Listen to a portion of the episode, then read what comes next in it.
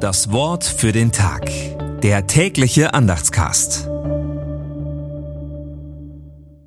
Sonntag, 7. Januar 2024.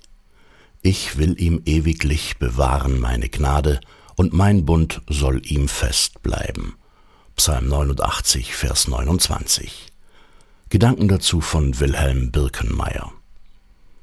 In schwerer Zeit erinnert sich der Psalmbeter an die Verheißungen, die Gott einst seinem Knecht David, dem König Israels, gegeben hat. In Form einer Gottesrede zählt er in den Versen 20 bis 38 auf, was Gott versprochen hat. Dann klagt der Beter Gott, dass die Gegenwart aussieht, als habe Gott seinen Gesalbten verstoßen und alle seine Versprechen vergessen. Seine Klage greift die Zusagen Gottes auf und konfrontiert sie mit der gegenwärtigen Erfahrung.